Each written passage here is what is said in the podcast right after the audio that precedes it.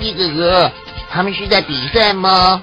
是啊，你们现在看到的这个比赛呢，就是马术比赛。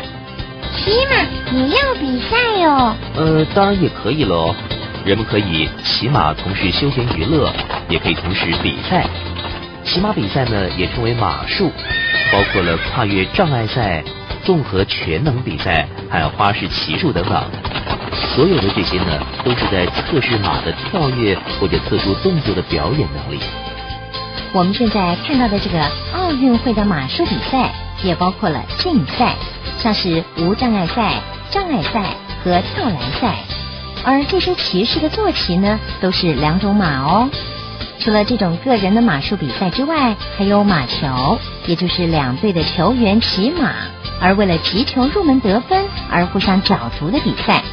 嗯，我最喜欢看马跨越栅栏的部分了，我觉得好漂亮哦。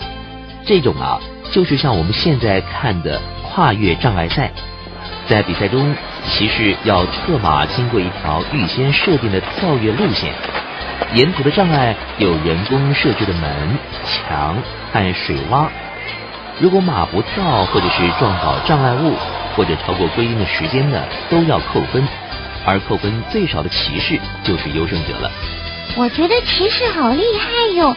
怎么让马乖乖听话呢？骑士们当然都知道怎么样用手、腿和体重来让马奔跑、停住、转向，或是控制马的速度。而马的自然步伐呢，则有走、小跑、慢跑和飞跑等等。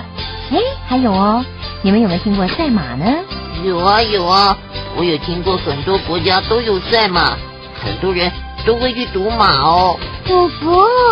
我妈妈说赌博不好哎。是啊，赌可不是什么好行为哦。赛马中呢，有无障碍赛马，也有障碍赛马。有些项目是世界闻名的哦，吸引了成千上万的观众，当然就会对不同的马压注很高的赌马，像是英国的越野障碍赛马，而马啊在比赛的时候，除了奔跑之外呢，还要承受来自于骑士和马鞍的额外重量哦。哦，那马还要承受这么多的重量哦。另外哦，还有花式骑术比赛。在比赛里，每名选手都要指挥自己的马做出溜蹄、走舞步、变花样和立定等动作，而裁判呢，则依据表演的水准打分数。花式骑术可是一项传统的运动哦，骑士啊，通常都会戴高帽、穿燕尾服或军装。这种花式骑术啊，需要高度的严格训练呢。那综合全能比赛又是什么呢？哦。它是一个历时三天的比赛，骑士每天都要策马进行不同严格测试，有测试马服从性的花式骑术和测试马的恢复能力的越野障碍赛，也有四段的耐力测试，包括了一段障碍赛。越野赛是不是很难呢？是不太简单哦。越野赛的赛程大概有七公里，途中呢约有三十个形式不同的固定障碍。而骑士要在规定的时间内完成这段赛程，障碍部分也比较特别了，包括河流、滑而且有草的河岸、台阶、坚固的墙体和落差很大的路段。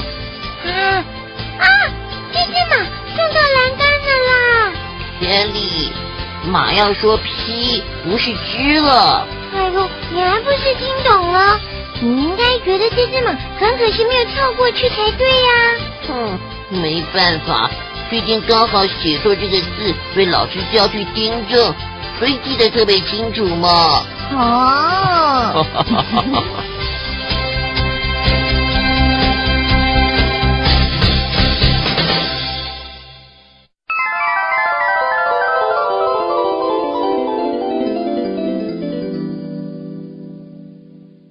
小朋友知道了马术比赛的形式以后。接下来，我们就要来看看在马术比赛中的主角喽。